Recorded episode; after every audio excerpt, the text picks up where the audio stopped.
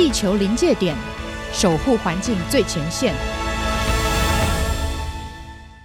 各位听众朋友，大家好，我是天下杂志资深记者刘光莹，很高兴又来到这一集的《地球临界点》的节目。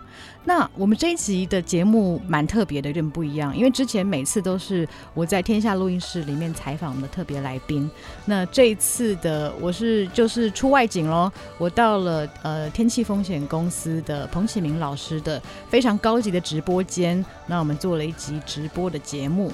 那其实谈的就是这次我们天下周年庆三十九周年庆与地球和好的专刊。大家如果说有在收听我们地球临界点的话，可能还依稀记得说，我们第一集的节目其实就是我呃岳阳采访在那个气候峰会的彭启明老师，在谈气候紧急状态哦。那这一次我们刚好角色有点互换，因为老师他看到了我们这一次与地球和好的节目，那其实都是在讲气候变迁跟环境的紧急状态，他马上就邀我来做了一集直播。那在这将近一个小时的节目里面呢，大家可以听到说，呃，我们怎么讲这个地球的，呃，不管是缺水啦，或是暴热啊，然后还有很多的环境紧急状态，包括说传染病也是因为人类的对于大自然的不尊重，所以导致现在我们有，呃，包括像新冠病毒或者是呃 SARS 等等的病毒侵袭到我们的生活里来。那以及我们也会讲到说，我们要怎么样来解决这样的问题呢？其实包括说，呃，有这个呃负责任的资本主义，也就是利害关系人的资本主义，这在我们之前的节目也是有讲到过的。那在节目的最后呢，其实也是希望邀请大家一起来想一件事情，呃，来跟地球和好。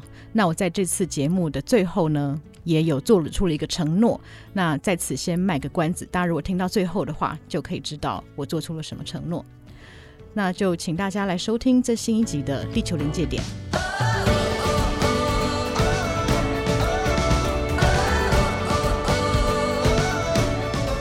各位朋友，大家午安，欢迎到气象达人时间，我是主持人彭启明。今天呢，要给大家来介绍一本杂志哈。这本杂志的封面呢，很有意境哈。我这本书叫做《跟地球和好》。我们现在呢，在抗疫哈，全世界都在抗疫这个新冠呃疫情哦。那为什么我们要跟地球和好呢？为什么会出这种书？呃，而且要谈到环保的观念，而且他强调的是在疫情过后，我们如何跟地球哈共好，一起和好。呃，我们今天呢，非常荣幸访问到《天下》杂志的资深记者哈刘光莹，光莹你好。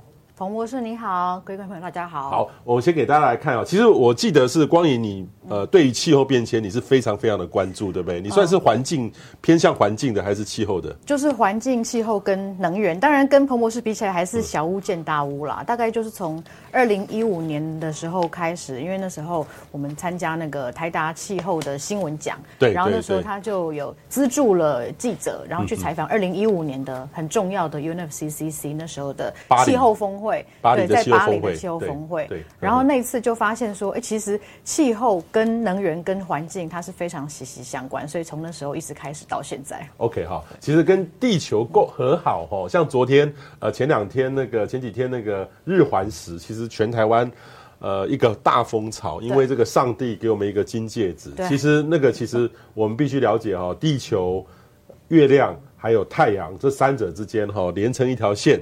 呃，然后而且就在我们台湾上空可以看得到，这是多么美妙的一件事情。一百多年才一次。对，一百多年哦。其实我们下一次看到我们都不在了哈，但是真的很让人兴奋，尤其刚好这个刚好变成一个圆的时候哦，真的蛮特别的。那事实上，我们的地球呢，我们就活在地球当中，但是地球也生病了哈。呃，里面有很多的问题，所以天下呢，什么时候你们为什么一开始就有这个想法，要有一个名叫“与地球更好”？是一开始就取的名吗？还是因为这个新冠疫情的当中？选择这个名字，其实真的是跟疫情是有关系的。因为其实呃，天下每年周年庆都会想的是要呃，我们要送给台湾一份礼物。那其实之前的话，曾经有写过观光或者是呃在地的好的食材。嗯、那其实我们从去年底就已经决定说要来做环保的议题，因为我们发现说从两三年前开始，呃，包括 Greta 还有非常多全世界的关于气候变迁，其实变成一个全世界不管是环团或是人民或政府。甚至企业都在关心的议题哦，所以我们今年就是早就决定要来做环境的议题，结果是发现说我们在在做的时候，到了三四月的时候，就发现全球的疫情实在是太严重了，所以我们不能够只讲呃环保跟气候变迁的议题，一定要把疫情这个面向来加进去。然后那时候就发现说，其实，在国际上已经有非常多的讨论，包括说我们很熟悉的珍古德，就是黑猩猩的呃专家，他都已经在受访讲说。为什么会有这么多病毒跟传染病？其实它追根究底还是跟人类的破坏环境是有关系的。虽然说新冠病毒它呃可能并不是气候变迁造成，但是其实这些问题它都有类似的根源，其实就是人类不尊重大自然，然后已经破坏了我们跟地球的盟约。OK，好，呃，这份呢，就是有没有看到这个是他们的封面哈？我觉得很有意境哦。你们一开始选了两个，嗯、哦，像我只有选这个这一个，我也是选这一个，这一个哈，就是比较有意境。我们人这个是哪里拍的啊？是在一个。一个珊瑚礁吗？这个是在屏东的大鹏湾哦，这么漂亮哦，对，很漂亮。这用无人机去拍的吗？对，应该是用无用无人机。对，这是我们摄影每个人都有去考无人机的执照，他还蛮厉害的。对，而且在那个我们的脸书，我们还有把它做成一个动图，所以你点上去的话，你会看到那个水在那边流，所以还还蛮清凉的。我也很想泡在那边。哇，屏东竟然有这么漂亮的地方，我都还没有去过，去去真的去游泳，我真的哇，真的好羡慕哦。对，呃，这个呢，其实是呃。一个一个意境啦哈，那他这这本杂志呢，就是疫情过后最该做的一件事，就是跟地球和好了哈。嗯、那里面呢有很详细的调查报道，然后有国际的借鉴哈，例如说这个欧洲的纾困在怎么做，还有一个企业的解方，因为企业呢在。整个对地球的环保生态里面很重要，还有一个公民的行动，所以这是一个很完整的这个环保的书哈。我也鼓励大家能够有空来看一下。所以出来的时候没多久，我就跑去便利商店买了一本，感谢，感谢，而且照片很漂亮，大家可以收藏。哦，我其实是你们的那个手机的订户，而且我也听你们的听天下。哦，谢谢谢谢，也也听过光影的报道。我们的节目，对对对，听天下，我都用 Podcast 来听天下，因为他每天。呃，我觉得我在想说你们怎么赚钱呢？哈，就是说，因为听天下，我们这样听都不用钱。对对，现在就是还在还在这个 explore 新的这个 business model model 之中了哈，所以也鼓励大家真的要来买一下哦，这个与地球和和，来支持一下好的内容。我们一点支持就是改变的动力哈。其实这里面呢，我今天要给大家看的哈，他们里面谈到很多很深度的问题。各位呢，我会很简单的先让大家先让大家 review 一下，然后待会呢再请光银好好的来说。其实呢，我们地球面临到四个浩劫现象，第一个呢是我们人类的无限扩张，哈，世界工厂。无限扩张，第二个呢是对经济增长的无止境的追求，吼，GDP 就是越高越好，而且都要成长，不能负值，不能零成长，零成长或负成长，其实整个政府都要倒大霉，吼，这个是习惯的概念。气候变成大反扑，哈，不要怀疑，现在外面那么热，其实就是大反扑，人类打开病毒的大门，这个病毒的大门呢，并并不是病毒主动找上我们，是我们开了。我们这个莫名其妙的，我们人类的物欲哈，我们的食欲打开的，让这个病毒呢来反噬我们哈。这个是光影呃里面特别介绍这本这本杂志里面特别介绍的，待会再请光银一个一个说。那它里面也提出解方哈，告别股东资本主义哈，哇，这个好好厉害哦，股东资本主义就是哎看起来很像它反商，可是不是，其实有一些呃不一样的思维在里面。从生活做起，实践世代正义，唯有地球健康，人类才会健康哈。这个就有点像我最近在华龙舟哈，哦、这个去划到那个基隆河哈，呃，好臭，好臭，那个臭到说我们下去哦，想要划都不知道怎么划，要憋气才有办法，就是真的恶心到极点。那个死鱼啊，一直飘来飘去，那真的很辛苦。然后我们就觉得说，我们我们划一条河，我们是没有看到，我真的一划了之后。我们住在旁边的那那条河都不干净了，那我们怎么会健康呢？嗯嗯，所以这个说真的，要有地球健康，人类才会健康的哈。那这里面呢，也提供了二十五本的。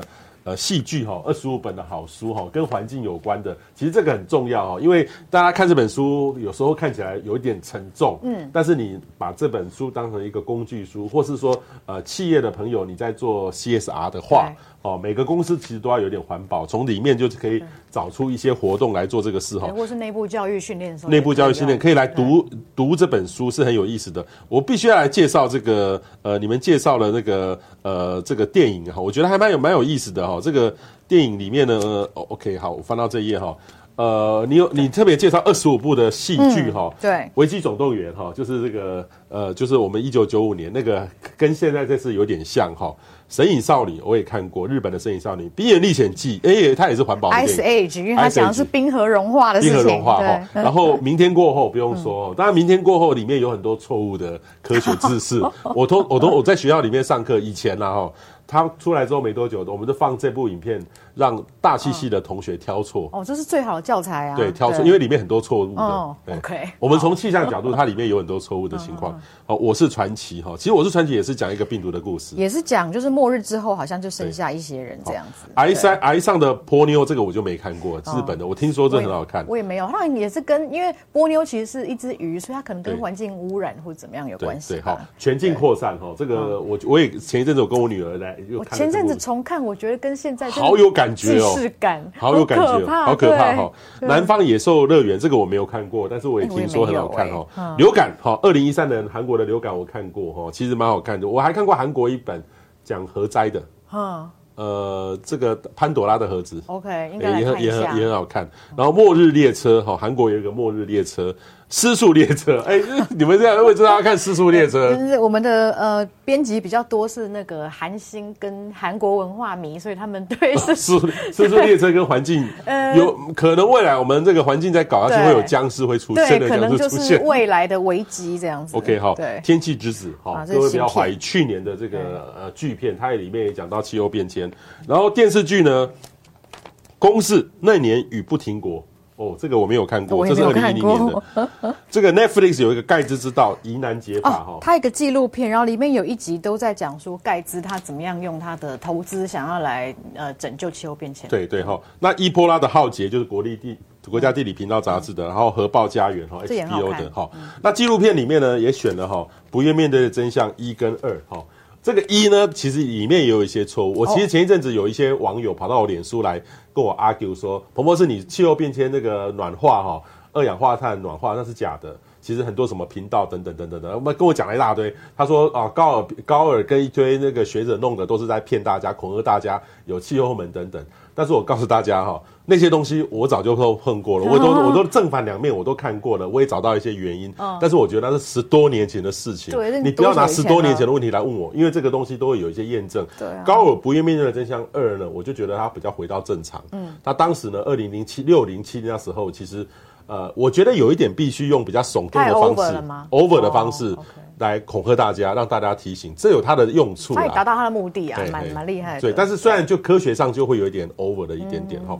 卢贝松之抢救地球哈，是二零零九年，这个卢贝松其实还有一部呃远离非洲，远离家园，远离家园，就是让我们那个齐柏林愿意投身。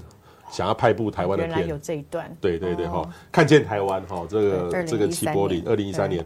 流行病看不见的威胁，这个我看过，法国的 哈，二零一四。哇，老师你全部都看过，你好厉害，就喜欢看这种。然后法国《明日进行曲》我没看过哈，中国的《穹顶之下》哈，这个很像还看得到，但是但是那个柴静很像，听说最近都找不到人。被消失了。好好好，我家有个开心农场，在美国的，我没看过。哦，我有看，它还蛮可爱的，就是其实一群婆门农法的人在做。所以各位可以看这个，其实这个哈，有些电影哈很有这个地球教育意义的，可以全家一起看。你可以买这本书，里面就有多的介绍。黑熊来了，这是应该是我们的那个黄美秀老师哈。然后美国的流感来袭，二零二零年新的哦，这个可以看得到。书就有很多了哈，这个。极尽的春天，这个是很很很知名的老书，经典经典哈。这个杀菌年纪哈，然后地球尽头的尽头，然后一平方英寸的，这很多我都没有看过，我也没有看过。谷雨之地，地球之岛，微笑的鱼哈。疾病的话就是贾德戴蒙，我觉得贾德戴蒙哈有三部书，最近出的这个困境哈，我我正在我正在看，有好像看到摆着，慢慢有空就看那个很很我很好，我觉得很好看，是讲政治的。呃讲一个国家，例如说他讲芬兰，芬兰这个国家跟苏联之间，我觉得芬兰有点像我们台湾的，哦、我们的台湾，我们台湾，其实我觉得蛮好看。讲的戴蒙，讲的戴蒙，我很喜欢他的这个笔触，他是一个科学家，可是他很很很会喜欢看看这种，他很多会很多种语言，会把文化。各种历史会在一起，很很有意思哈。然后其他的话我就不特别说了哈。汽油紧急时代来了哈，这个这个也是天下呃你们那时候一起期的哈，这个是蛮好蛮好看的。在这一本里面，我有访问这个作者，作者，OK，他他真的是非常的很有热情。OK 哈，所以这边里面呢有二十五本书，二十五本的这个电影，大家可以好好来看一下哈。其实我这边也准备了哈。其实你一开始我请光影来准备这张投影片哈，各位观众朋友，你看到这想到什么？大家可能会觉得这是一个艺术作品，它的确也蛮美的啦，对啊，所以大家来猜猜看，这个到底是什么呢？嗯哼，好，给大家三秒钟，三二一，好，请揭晓答案。温度，对不对？对，就是温度。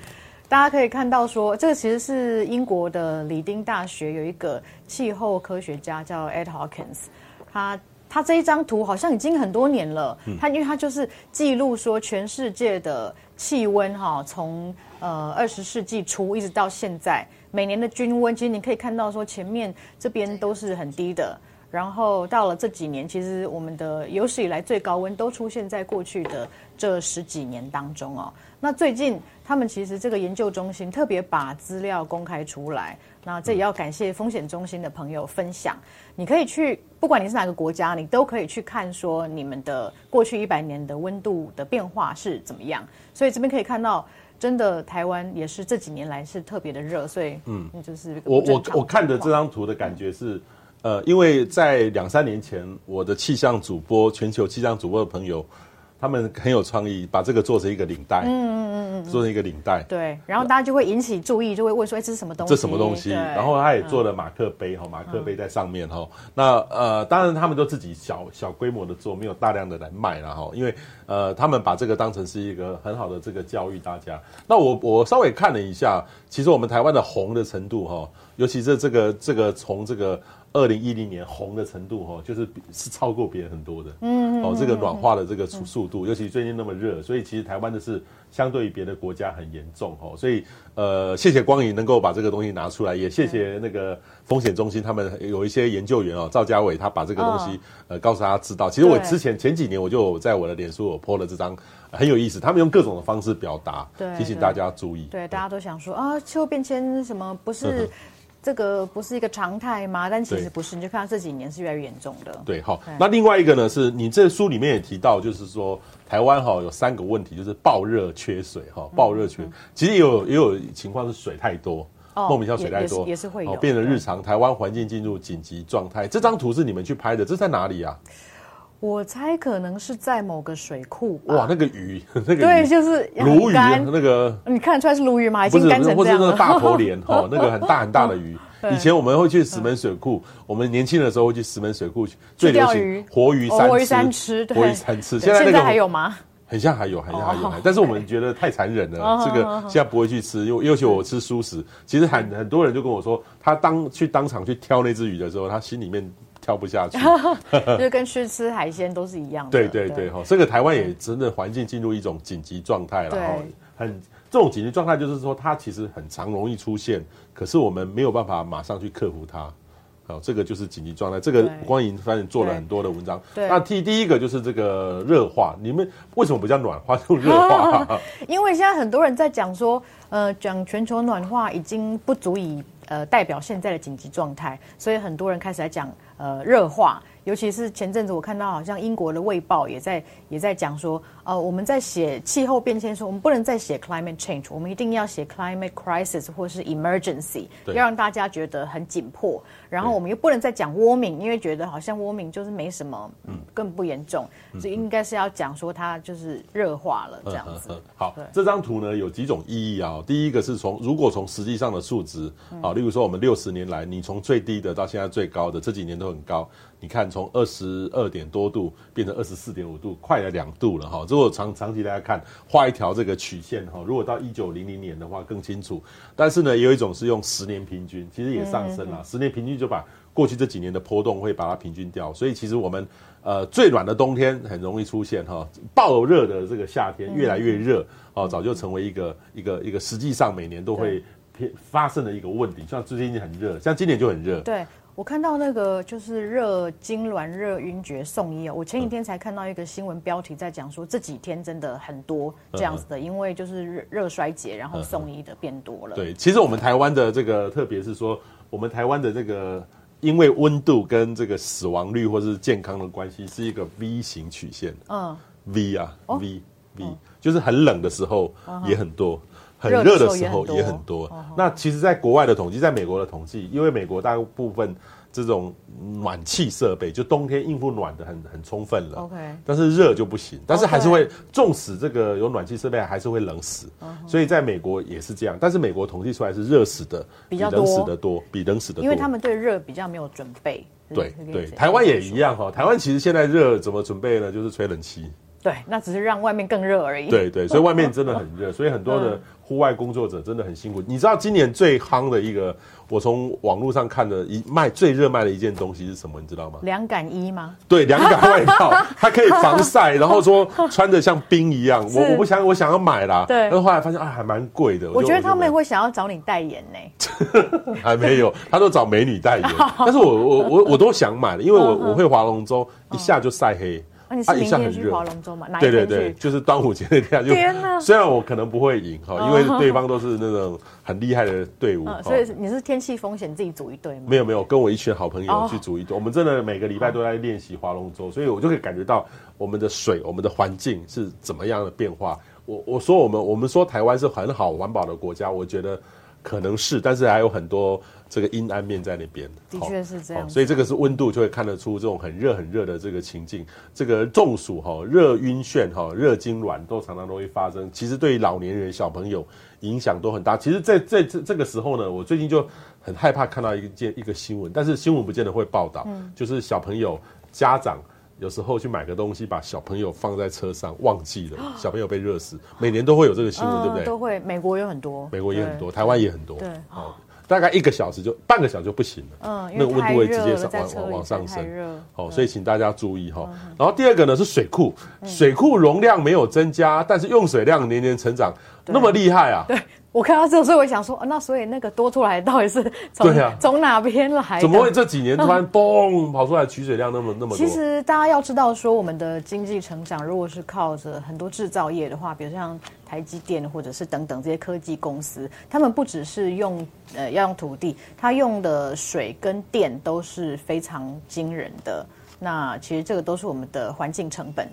嗯嗯，环境成本哈，所以这个水利署哈，我觉得水利现在最不好当的官不是气象局局长，是水利署署长。嗯，哦，你看这个水 越来越多，大家都要找水，大家找水要怎么办？其实其实呃，很多人传统用说说啊，水库的水位多少？其实他们现在有一个好的说法。哦，因为我说，哎、欸，为什么水库那么低了？你们怎么没有限限水？啊，彭博士现在有一种他们怎么调度南南水北调啊？他会挖很多隧道，然后调来调去。对，调来调去，对也我真的还觉得蛮厉害的，所以还勉强可以。撑住，但是要是下雨哈，下雨下的不够，也不够，也没办法。对，没办法。所以说说真的，这个压力很大。然后台湾的蓄水能力撑不过一点五个月啊，这个是国安问题呢。有我看到这个也是觉得蛮吓人的。其实我觉得台湾的水滴应该是要更小才对，因为光看水滴的大小，你会觉得哦，台湾跟日本差不多。但其实你看美国。的水库蓄水量可以用二十四年，日本可以用四个月，结果台湾只能用一个半月左右 而已。对，所以它应该是要是它 size 它的三分之一哦。我看到这个也是，嗯，觉得蛮吓人的。也就是说，同样遇到干旱哈，它这个应该是从从美国一整年每个人的用水的量，对，所以美国用水量跟它水库的这个量可以用的蓄水量相比，可以撑多久？是哇，美国真的是得天独厚哈。它可能地方很大，所以可以弄很多水库吧。对对，然后我们台湾就真的是很小很小，所以要是遇到一个天气事件哈，每年都是这样梅雨季，梅雨梅雨季不来晚来，那都是很麻烦的一件事情。啊，今年你觉得会缺水吗？不会啊，我们今年来了一趟那个梅雨季都灌饱饱了，好好好，五月底就饱了，不担心了，不担心。但是接下来很热很热很热，热到下一个台风不知道什么时候来。哦，所以还是要撑吧。我觉得如果是十一天的话，那就真的很严重。我是觉得很严重。对啊，就是一个多月，没就是任何的一个月没有下雨，对台湾都是一个压力。嗯，可是，在日本或是美国是不是压力？而且会不会他们的水费也比较比较高，然后大家就会比较节约用水？对，我们台湾的这个呃，前一阵子是油油比那个水还便宜。啊！但是我们其实这个水其实真的通常很是非常便宜，非常便宜。但是买买这个矿泉水，就是买保特瓶的水，真的很贵。哎、对，是真的是很贵。我们一吨的水不到十块钱，十、嗯、块左右，十块有的到七八块，就是一度的水嘛，嗯、一度的水才那么便宜。可是你买一瓶保特瓶。二十块、三十块都有，这是真的是蛮贵。OK，好好贵哈。好，另外一个登革热哈，这个登革热对很像你们这边做的一个，我觉得蛮有意思的，它会往北扩散，对不对？对，因为我们在看的是，这其实是那一个呃 NCDR 国家灾害防救科技中心，对国家灾害防救的，他们有在预估说，在在世纪末，如果说温度再继续升高的话，我们大家以前都觉得说，哎，登革热不就是？南部比较多吗？可是如果说温度升高的话，它就是会跨过浊水溪，会席卷中部，会在中部住下来哦。其实这几年我们都看到说，呃，冬天的温度也变得很高，所以呃，在北部其实登革热也变多了。OK，好，其实这个哈、哦，我我是没有得过登革热，但是我很多南部的朋友有得过。但是我的观察是，例如说家里面的蚊子家蚊，例如说我们我们的很多很多是来自日本那种家蚊，藏在地下室的。地下室的蚊子，或是水管里面的蚊子，冬天特别多，在台北市冬天特别多哦。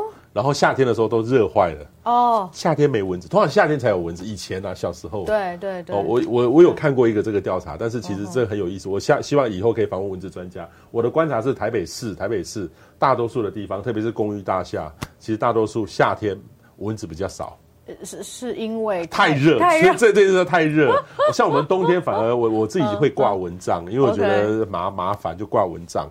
冬天要挂蚊帐，冬天蚊子多，因为冬天适合蚊子的温度。可是我们小时候冬天是很少蚊子。对啊，完全不一样了，就完全不一样了哈。所以这个这个其实是很有意思的哈。然后你这边提到的这个环境浩劫的四部曲，第一个就是人类的无限扩张。这个你们的图是清境农场吗？对对，你很厉害。对，我们就是拍到清境那边的。很多的超限利用，超限利用，对，我不太确定说这是现在，可能是去年的状况了。不过从呃齐柏林的看见台湾，大家就已经发现说，我们在山坡地上面种了很多的，不管是民宿还是茶叶，还是还是高丽菜，可是我们却在平地要来种太阳能板。所以有一些有一些呃，这个土地的扩张，我们人类的欲望是无穷的，一定要把所有的山都铲平，我们才能够开心。OK，这是台湾，我觉得你们蛮好的，是你们都拿台湾的例子做。嗯，所以你我觉得哈，我鼓励光影哈，各位哈，那个呃，要是有演讲的话，都可以请光影去参加哈。虽然我知道他很忙，但是其实他这个图片各方面都很生动哈。第二个呢，就是无止境的追求经济成长。哦。呃，就是说，哎，我我应该要往这边一下哈。呃，我们其实，在看到说全全世界的经济其实都在都在成长。那我们像彭博士刚刚讲到说，我们一定要呃无限的扩张嘛，绝对不能让经济停止成长。那可是，其实我们常常都在想说。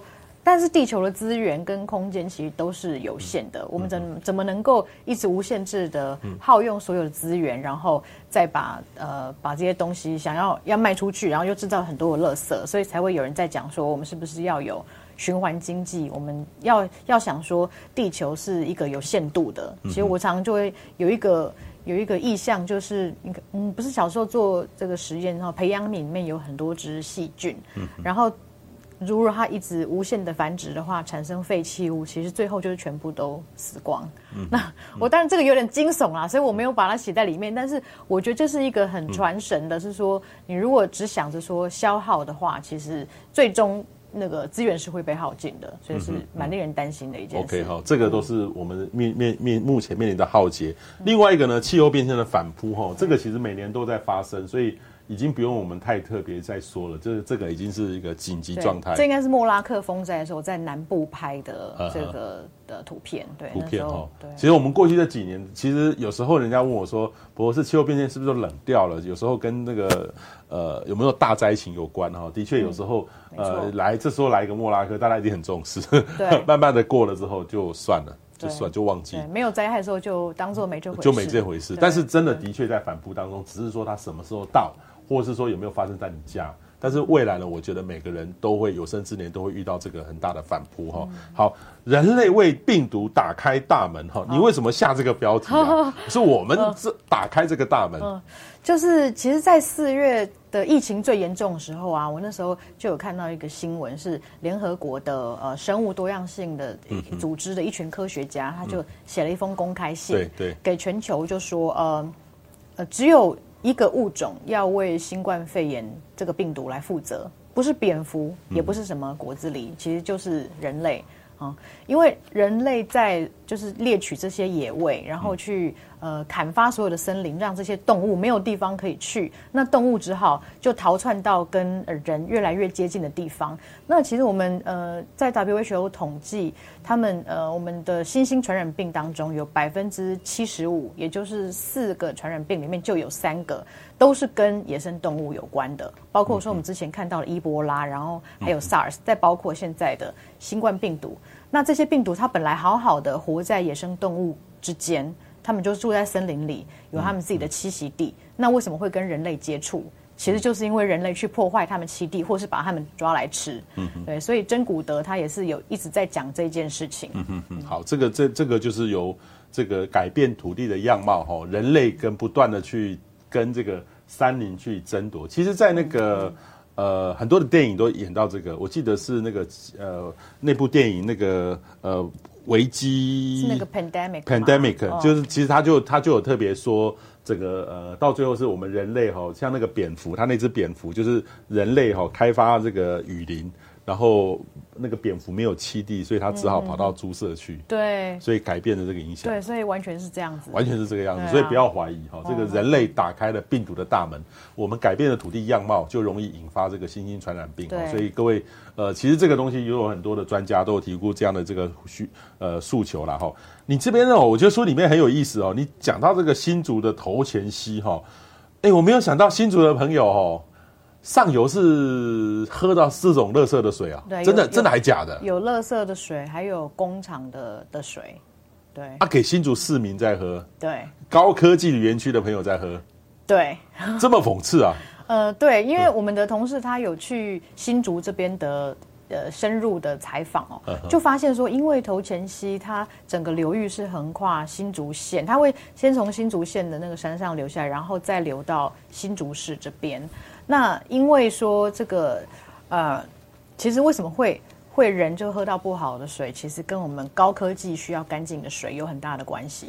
好的水给我们的竹科用，给我们的金源。可是我们的竹科在里面工作的那么好的工程师赚很多钱，是喝这样的水。嗯、对，所以就是让竹科有一群妈妈，大部分都是妈妈啦，他们就觉得说。嗯为什么我们都要去买瓶装水啊？然后我们水新竹哎、欸，新竹要买瓶装水哦。对啊，对啊，不是我们以前在高雄。对啊，但是现新竹也是，就这一群妈妈，他们好像全台湾收入最高的十个里，有九个都在新竹市。对，所以他们都要去买瓶装水。对啊，所以这群妈妈她就是因为前几年跟那个议员哈周江杰去去看了这一些垃圾之后，就觉得说天哪，原来我们喝的水的上游就是。就是这一些这些垃圾的水，uh huh, 对，所以其实真的是看到是蛮惊悚的啦。但是这可以让我们去思考说，为什么好水就是要先让呃我们的呃高科技的人去喝？其实我们的监委田秋瑾哈之前也是有做一个报告，在就是要指指证这件事情，就说。如果说当初这个县市政府他们有好好的去遵循，因为其实它是被划为水质水量保护区的。嗯哼。如果他没有去遵循这个水质水量保护区的规定，然后让这些工厂去勒令它改善的话，其实今天不会是这个样子。OK OK，嗯，因为我我们以前都知道说台湾的一条流域哈，一条流域是很多个单位在管，有十几个单位在管。就像说哈，基隆河，你基隆河我们在台北市划，你说台北市政府。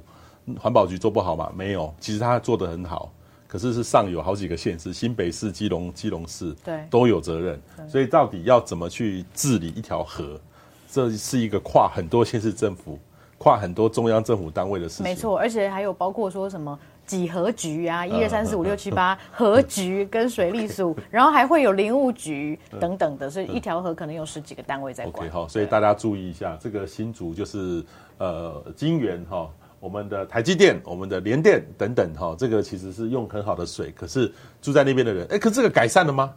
这个听说它的垃圾已经有最近有改善了，但是呃，怎么讲呢？短期的改善，因为其实新竹县它的困境就是它没有焚化炉，哦，所以它只能够拜托苗栗县以及新竹市去帮他烧。可是当他们自己满了，或者是他们在岁休的时候，还是只能堆在这里，就堆。所以呃，我们之前去拍的时候这样，后来听说环保署有来跟我们 complain 说，哎，我们现在已经不是这样了，已经清了，但是。其实说说实在，谁知道再过一年半年是不是 还是会又再长出来哦？所以这其实是一个长期的。你你们这样弄的话，不会官方有很大，会对你们有很大的压力？有有有时会有会有压力，但是。这个妈妈们地区他们遇到的困境也是真实的，也是真实的。对啊，所以点出这个问题，让大家一起去看到。然后我们是希望说，让大家一起把事情越做越好。我们也不是说为了要让谁难看，okay. 所以希望大家都可以一起来努力改善。Okay. 这个就是媒体的力量了。如果都都说好的话，这个我们就我们为什么需要那么多专业的记者来帮我们守护这个环境啊？这个其实不一样哦。圆山一样的圆山采矿。圆山，我们我常常去圆山就吃山下的那个米粉汤。哦，哦米粉汤是有一家米粉汤，有米粉。对，然后它这有采矿、嗯，什么矿？OK，呃，这其实前阵子，呃，有一个叫做呃，它是做瓷土矿的、哦。大家看这张图，真的觉得很美。它其实那个那个矿场预定地就在中中间的某某一座山的。的那一边哦，其实那边圆山乡有有一群人，他们是中华村的村民。那前阵子其实就有做一些联署，跟环保团体一起，他们要就是要抵挡说在那边采矿来做这件事情。那其实要写这个故事的原因，是因为说呃，您知道说这几年我们在做国土计划，那我们的国土计划法就是规定说各个县市你要来。来做好自己的国土计划，要来分区啊。那其实这次因为这个民众出来抗议，所以宜兰县长林子妙他就马上跳出来说：“好，那我们就把这个矿场预定地，把它作为就是保留区，不能够来开发矿。”对，但是。我觉得这个其实这个仗还有得打，因为地方政府他他自己规划的，还要送到中央政府去，所以不知道说业者还会不会再再做一些折冲这样子。其实，在圆山的这一块地，它就是呃跟新竹这个有一点点关系，是因为呃新竹的那一块它就是水质水量保护区，它已经是受到保护的，但是宜兰的这一个是当初其实好像政府有要画。水质水量保护区，因为宜兰好山好水嘛，但是是当地的居民们，他们觉得说，哎，如果画的话，我以后要做一些建设或开发会很麻烦，所以没有画。那当初的没有画，就造成了现在很多的一些一些抗争的状况。嗯嗯嗯嗯，这个我有去参加过几次的国土计划的县市的会议啦，哈、嗯。那他们现在因为重视气候变迁，有请我去，我就去一个县市。他因为我说为什么找我去？我又不是国土计划专家。他说彭博士，你会懂气候变迁，你会懂得灾害，我去。结果我就遇到，常常遇到一个，我就问说：“哎，你们这个有有没有发生过灾？就大部分都是有问题的，就是这种所谓的山的旁边，哈、嗯，那个地方可能可以开发，有的可以开发，有的不能开发，所以已经呃在那边开偷偷开发了。他希望可以就地合法，是对。那这个问题最最大，因为那有些呢，可能就会啊，这个选票有压力，他们也是有有有压力的，然后有要生存，所以以后不断的这个理由会出来。那有些地方政府或是有些教授就。一定要站在国土的角度，嗯，所以到底怎么平衡？哈，说真的，我觉得，所以你你你当时有提出一些建议，就是说让他们不可以让他们就地合法啦，或是为了那个。呃，我我问了，就是说我记得印象那个深刻是那个某个地方哈，我们常常吃到的水果都从那个地方产的，很好吃的水果哈，我不讲什么，因为呢一猜大家就知道了。结果呢，我就说啊，你们这个有没有发生土石流过？没有没有没有，我们这个世代都没有土的，土石流是别的地方。那我就上马上上网去查那个，我们现在的政府的网站都还不错。灾害潜势，灾害潜势，哇，好几块边坡，我只要 Google 就有了。啊，你骗我，所以我就说这个，就我的立场，除非是说把那个完整搞清楚这个灾害的源头搞清楚，不然的话不能随便便便动。当然，其他的很多人也都告抱持我们一样的看法啦。如果我们如果放掉了，以后就没完没了。对，就全部都放。但是如果不放的话，地方政府的压力又很大。对对，所以这个是一件很两难的事情，然后所以这个是到处都有国土计划。然后你这边提到哈，气候紧急时代来了哈，这个。这本书呢，其实我是觉得蛮好看的，因为这个呃，David Wallace Wells 哦，我其实前一阵子也谢谢感谢天下，我透过这个视讯的方式访问他，嗯、呃，我觉得他因为他本身是一个记者，历历史他是学历史的，他来看这些气候变迁的问题哦，他看的比科学家写的还要更更浅显易懂，很生动，很生动。对，嗯、我就说它这个很像《地狱游记》哦，对，因为它那个蹦绿写什么烈日灼身，然后写什么瘟疫蔓延之类的，然后我就翻译也翻的。蛮好的，对哈，所以它其实蛮特别的，所以各位有机会可以看这个《气候紧急时代》，天下杂志，天下杂志出的哦。我们是最后一个，第一个看到气候恶化的一代，也是最后一个有机会补救的一代了哈。人类何去何从？你们这边提到哈四个方式哈，告别股东资本主义，为什么要这样说？OK，呃，其实以天下的角度来讲，我们会觉得说政府、人民。企业都是非常重要的，那我就特别放了这一张照片哦。大家知道这是谁吗？哦，他是那个呃摩根大通的执行长 Jamie Dimon。他其实以以往大家都会知道说，像摩根这种从来不讲气候变迁，不讲环境的，就是就是资本主义的最呃强力的捍卫者。那它跟气候变迁、跟环境会有什么关系？哦，其实，在过去几年已经有一些很大转变哦。我那时候看到说，去年的时候，呃，其实美国他们就有好几百个这种很高阶的，包括 Jamie Dimon，他们有做一个圆桌会议。那其实就是在讲说，我们不能再。呃，无止境的追求去极大化所有股东的利益，就是那个金钱的利益。就如果说只追求追求那个的话，我们的环境、气候以及人类的福祉可能都会被牺牲掉。比如说，为了追求利益极大化，我们把呃这个劳工的权益压缩啦，或者是我们把所有的环境污染外部化，就是废水呃空污不去处理，那垃圾乱丢，像这种的，那这样当然可以确保股东的。这个利益极大化，但是我们环境也坏掉了。嗯嗯。所以他那时候他们讲的不是 shareholder capitalism，而是 stakeholder capitalism，是利害关系人的资本主义。那何谓利害关系人？其实就是股东，当然也是一个，但是还有包括你所有的员工的，他们是不是过得开心？嗯、还有包括我们的环境是不是可以永续？嗯、那我们的很多的税收有没有付？像这一种的，所以。嗯我觉得是资本家他们在从嗯、呃、金融海啸以来就发现说我们资本主义出了很大的问题之后，大概过了十几年，发现环境也在反扑了，所以他们现在开始很积极来做这件事情。然后你如果再去看很多呃现在国际一些呃投资人的讨论的话，其实都在讲一个东西叫做 ESG，嗯，哦，就是环境、社会还有呃公司治理，就这三块你都要。都要做到，它才是比较好的公司。你看哦，ESG 这三个其实都不是跟股东利益有关的，一个是环境，一个是公司治理，还有一个社会。其实一般以往都会认为说，这个就是增加成本。嗯、但问题是说，你如果不去顾虑这一些的话，这公司是无法永续、无法长久的。OK，好，这是第一个哈，从 shareholder 变成 stakeholder 哈，这个就是从。呃，原来都是股东的利益来赚钱，或是公司赚钱，现在是大家要一起共好哈，强调 ESG 这个很重要。我们在台湾哈，唯一想到这大的企业家，可能就是郑崇华郑理事郑董事长，待会会再说。但是其他的话哈，呃，我也期待郭郭台铭郭董有一天能够提到气候变迁。我们期待，期待。我或许我也其如果如果他。可惜他没有去选总统代表，如果他提到一个，我就会支持他。是，但是他没有人提，都没这次都没有人提气候变迁，没有人，没有没有人，我们总统大选没有什么人提气候变迁哈。那在国外已经有开始改变，这个是摩根大通哦。其实就像说我们的呃国泰金控，嗯，或是富邦金控，其实有他们也有，但是量不够哦，有点在皮毛的擦脂摸粉。我不能说擦脂摸粉太严重了。在比较表面的层次，应该更深层次。有做，我们就要给他鼓励。对对，就是开始做赤道原则啊，然后开始做 ESG，所以我们要给他们更多鼓励。所以这个其实是一个改变。那第二个呢，就拥抱绿色复苏哈。这个这个可以说是纾困嘛？现在的纾困可以这样说吗？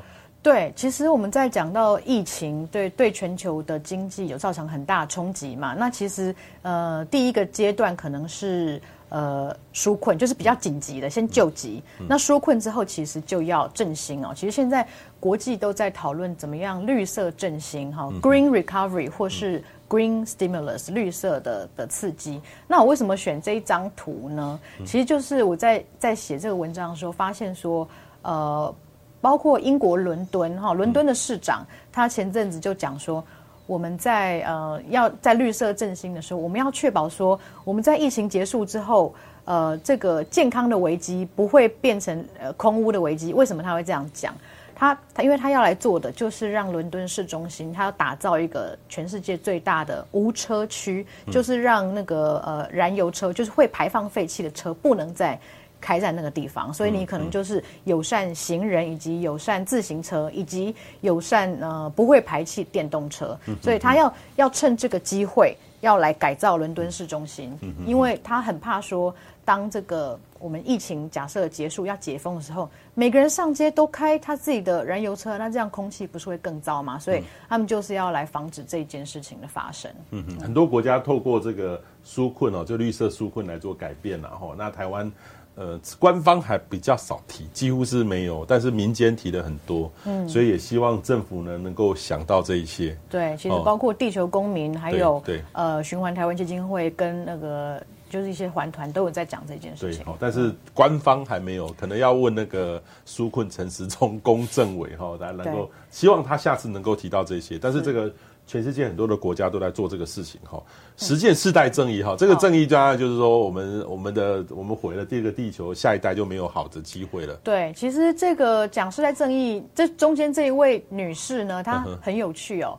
呃，英国的威尔斯虽然它不是一个主权独立的国家，但是它有自己的政府，然后它有自己的呃自己的一些法律。那这个这个女士 Sophie 女士，她就是威尔斯的未来。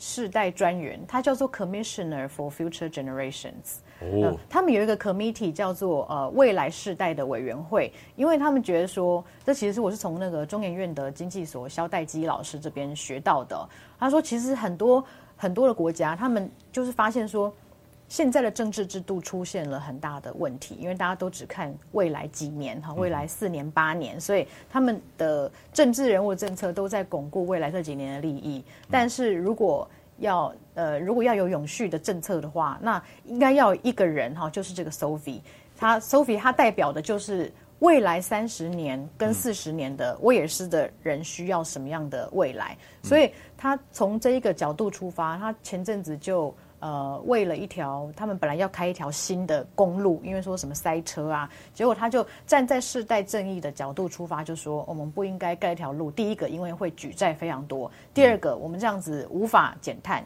因为这样只会鼓励大家都开自己的私家车。我们应该是要把这一个钱拿来去投资公共大众大众运输。然后，我像我这次访问他啊，他就讲到说。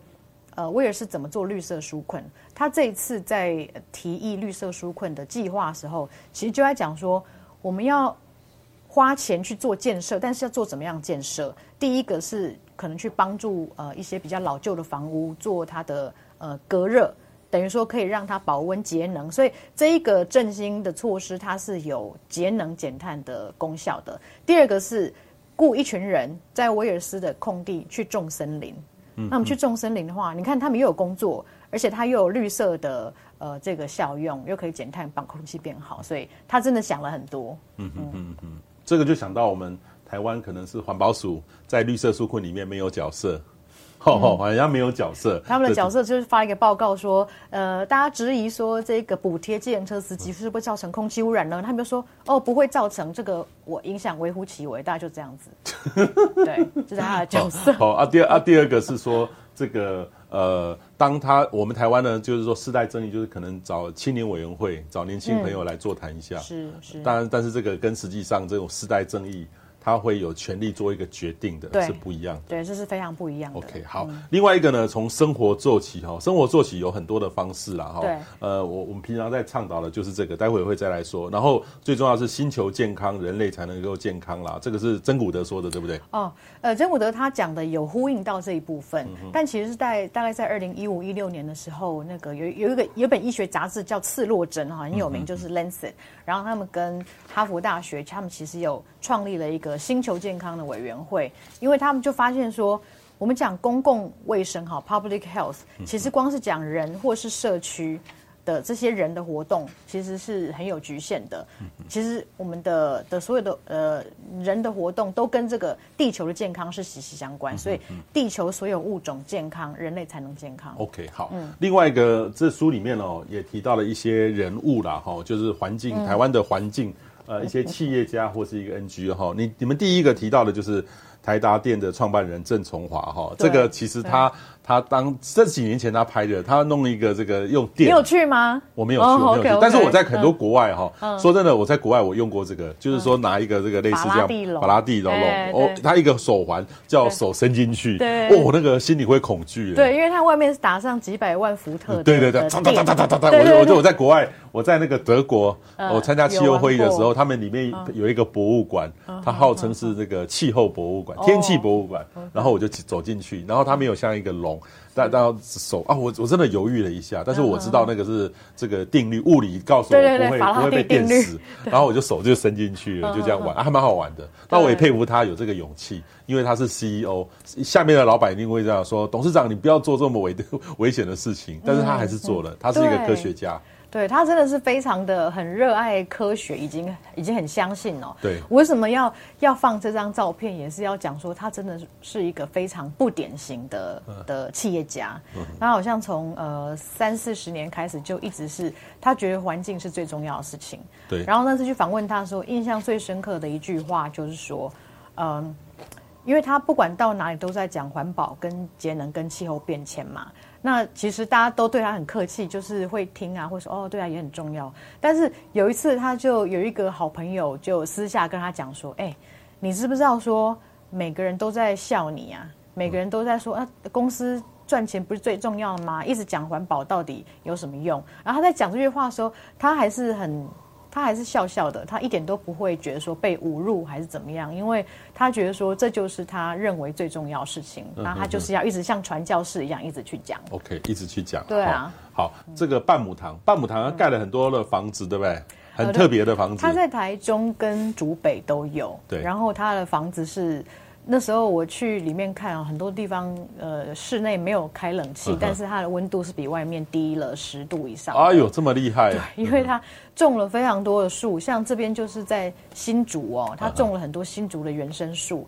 然后你如果远远看的话，真的会觉得那是一座森林在那边。住在森林里面，人会健康，环境也会健康。对，而且为什么说树蛙哈可以一路爬到十四楼，就是因为它那个每个阳台都有。树这样子垂下来，它就打造了一个生态廊道，然后萤火虫也可以飞到上面去。这样子就是他，因为他想要打造哈，呃，这个姜文渊呃建筑师想要打造人天共好的这样子的建筑。嗯哼哼，那个呃，各位哈，这个很很容易看得到。你去坐高铁到新竹，对，在高铁站的月台竹北站，你就可以看，你看到一栋最绿的，就是这栋，没错，就就可以看得到。我是我是没有进去过，我想进去过哦。然后，但是很特别，就是有很多朋友都跟我讲到半亩堂的故事，我也希望有机会能够访问到这个董事长哈。另外一个呢是多米哈，这个是忧心空屋的妈妈创办节能企业多米，这个我听过你访问过。哦，对对对，哦，所 以伯伯是有在听我的节目，太好了。对这个泰米胡德奇哦，他其实以前在英国念书，然后一直在呃那种投资银行哈、哦、这种地方工作。那在北京也很多年，结果就是因为呃生了小孩之后，呃就发现说，就跟穹顶之下一样哈，就发现说这个北京的空屋实在是太严重了。那很多小朋友他虽然去上国际学校，哦，那个就是学费很高，然后环境可能也不错，但是小朋友的。运动的地方都是都不是在操场上，因为空气太差，都只能在就是体育馆里面，都都看不到看不到天空哦。所以他就觉得说，希望可以做一点什么来改善空污。那他回台湾就是创办了这一个节能的企业，他在做呃节能的，就是让家家户户都可以节能的一个一个一个小的设备，然后还包括说希望跟一些小商家来结合，帮助他们节能。但是大家也知道说。节能在台湾其实一直没办法很推得起来，原因是因为电费比较太便宜，太便宜了，所以你没有什么诱因去节能嘛。嗯嗯嗯、但是他还是很努力的去做，也是台湾第一个 B 型企业，它是 B Core，B B Core 哈很难哈。对。然后这个是婆婆妈妈来发电，这个庶民发电的合作社。对，这一个合作社很有趣哦。你看叫庶民，他其实是那个、嗯、呃新北市泸州芦迪社大的一群、嗯、一群人，然后他们这一群人其实呃也都不是。呃，能源或环境的专家哦，只是那个时候在看到一些节电，在做呃，这是做那个新北市的参与式预算节电计划的时候，就发现说，哎，为什么我们对于能源跟电力了解的这么少？那最后就透过很多自己的培力跟上课，后来就觉得说啊，讲这么多，我们不如自己来发电吧。所以现在这个是在林口的某一个社员他家的屋顶，那就希望说。透过这样的自己来发电的方式，可以呃，就是大家更了解能源，然后更珍惜。而且他们最特别是说，我们一般看到太阳能发电，都觉得说是嗯、呃、大银行或者是大企业呃什么这个呃正威啊什么在做的，但是他们完完全全是非常。庶民在做的、嗯、就是婆婆妈妈哦，婆妈在做。这其实这个有一个很大好处是说，它可以让这个顶楼哈降温不少。对，顶楼就可以有一些很好的用途。但是这其实，在台湾的还有一些法令的问题，会不会变当违建啊？很很难，很难很难哈。但是但是他们愿意做，这个就是一个、嗯、呃不是专业的人或是投资人来做这个事，就婆婆妈妈来发电，这个很有意思哈。然后这个现在就是该呃行动的时刻。我觉得你们这边写的，我觉得你们。呃，光你是学什么的？啊，我是念外文系跟新闻所的。哇，这个，所以他们写的哈，我念给大家听。重新思考人与环境的关系，该继续掠夺式资本主义无限发展的思维，或是深切自省，拥抱人与自然和谐共存共荣的逻辑。唯有所有人一起行动，重新建立人与环境的关系，打造健康环境，才有健康的经济社会与未来。哈，这个就是他们提供该行动的时候。因为有时候我们看到这个蝴蝶在飞，哈，在都市里面真的很珍贵，要很珍惜。对，这个现在有时候说真的不好看得到。大家一起来看这种，大家愿意来看这种小事物，就跟我们看日环食一样。每个人有这样的心，我们才会有救。好，没错。好，这个就是刘光莹许下的承诺。你的承诺是什么？好，我的承诺是，呃，我愿意不买瓶装水，以及每周两天不吃肉，来与地球和好。邀请大家一起来。嗯，赞赞、嗯，可以吗？还还可以吗？会不会太、呃、太没有野心了？呃，真的有一点，一周两天不吃肉。你哈，我建议你哈，初一十五吃肉。只有初一十五哦，OK，只有初一十五，所以一个月只有两天吃肉。OK，好，一个月两天，如果大家都可以这样做的话，就会很好。有些人跟我说了，朋友我说我初一十五吃素，或者说朋友说我早上吃素，但是说真的，像我自己哈、哦，连续四年这样吃素之后，我觉得它真的很好，嗯，身身体很轻。然后你一定有问我说，那有时候应酬难免是都大鱼大肉怎么办？说真的，我我去过任何任何的餐厅。我我就坚持下去，我吃素，我没有去吃吃素食，我反而会改变了很多的东西。很多人就开始问我啊，默默是吃素食对地球真的有用吗？呃，这个肉本来就生啊，那个牛也吃素啊，鱼也吃素啊，有什么关系？什么什么？反正这个就是很好玩的对话。那我也没有造成我的朋友的困扰，他们还是会找我吃饭，但是他也会尊重我们。所以你可以用你的自己的行动去改变很多人的看法，然后让更多人来关注这个议题，我觉得非常好。我我就有一次，我跟了一群的大老板吃饭呢，很多都是很重要的人士，然后他们都吃很很很很很好吃的东西。当然那个哎朋友说哎我说你想不想吃啊？吃一口啊，肉啊，这很好吃，海鲜啊，真好吃。那我啊我当我的那个素食套餐一上来之后，都是生生很新鲜的青菜。每个老板都哇哇哇！我可不可以吃你一点？吃你一点？吃你一点？所以真的很特别。嗯，所以我是觉得鼓励大家多吃一点蔬食，这是好的哈。那瓶装水是也很重要，自己多带多带这个水，然后自己带带水杯、水瓶就很，因为瓶装水其实是蛮浪费的，而且又贵。嗯，的确是听你这样讲是蛮贵的，很贵很贵。那个 水是很便宜的，所以有什么台湾什么时候什么行业最好做，就是卖饮料。第二。就是手摇杯，手摇杯哦，一一下一杯要七八十块，一百块，越来越，那个好赚，好赚，真的好赚。对，我们来卖好了。好，最后一个呢？你为什么最后面放了两个两个小朋友在玩什么？呃，其实这个就是在讲说，我们为什么要跟地球和好哦。其实很多人都在讲说，都是为了小孩，因为我我访问到非常多的的人哦，他会去。做改变他的行为，改变他的想法，都跟下一代是有关系的。包括像那个威尔斯的呃这个 Sophie 哦，他讲到说，嗯嗯、你跟你的人民讲什么永续，还有气候变迁，大家都无感。可是如果说我们是来保护下一代的未来，大家就会觉得，嗯，对我应该要留给下一代的比较好的地球，因为我们现在的地球其实是跟下一代借来的。嗯、那其实现在消耗很多东西，他们以后都是他们要还。所以我不知道他们在玩什么啦，但是就是因为小孩很可爱，所以就放上来了。嗯嗯嗯，好，所以今天我们给大家介绍呢是《天下》杂志的这一期哈，这是周年庆的，对，呃，三十九周年的特刊哈，就是与地球和好哈。那这里面呢有很多新的思维。呃，特别是这个，例如说，企业在面对气候变迁，你该怎么做？以前都是一个很空泛的东西，嗯嗯、但是这里面举出了很多的例子，呃，所以你尽管哈，你不见得跟这有关，但是你读了之后，你会有一些新的启发、新的点子在这个里面，而且你会更了解环境，那其实是蛮容易读的，嗯、所以也鼓励大家赶快来买一下这本。我记得我去便利商店买才一百八十块的样子，我印象。对，这么便宜，我记得以前以前都很贵，没有吧？应该就差不多都是这样子吧。里面全部都是彩色的，对啊，全部是彩色的，这个很适合留下来。特别想要推荐一下，是因为我们最后有四十个小提案哦。哦，四十个小提案，跟你讲说你在十一住行娱乐，你可以怎么样的更友善地球？比如说，呃，少吃一点肉，不要有剩菜，不要浪费食物啊。然后，呃，少买衣服啊，尤其不要买很多那种快时尚的衣服。然后，呃，也可以。就是优化你的家电，OK，就是优化家电。对，因为那个家电如果说它越越老的话，其实它的耗能是越高的，okay. 效率不好。这个比以前那个环保署在推动那个节能减碳十大无悔更具体一点点，而且 friendly 一点啊。例如说。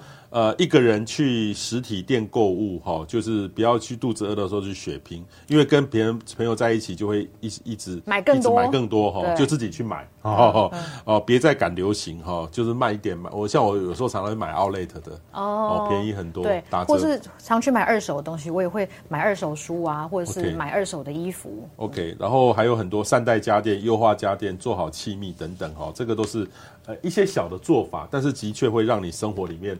更爱护这个环境，更爱护这个地球哈，所以今天非常谢谢呃《天下》杂志的资深记者哈刘光银来跟我们大家介绍这本杂志哈，也希望大家呃你如果关心我们的环境的话，你可以把呃今天的这个访问分享到你的脸书、你的社群，让各位更多朋友能够了解你的一点点的小动作，可能就可以改变，让更多人看到就爱护这个地球。那也可以来买这本杂志，好好详详细看一下，这个也有电子版，你都可以上网看。好，谢谢光影，谢谢大家，谢谢谢谢彭博士，谢谢大家。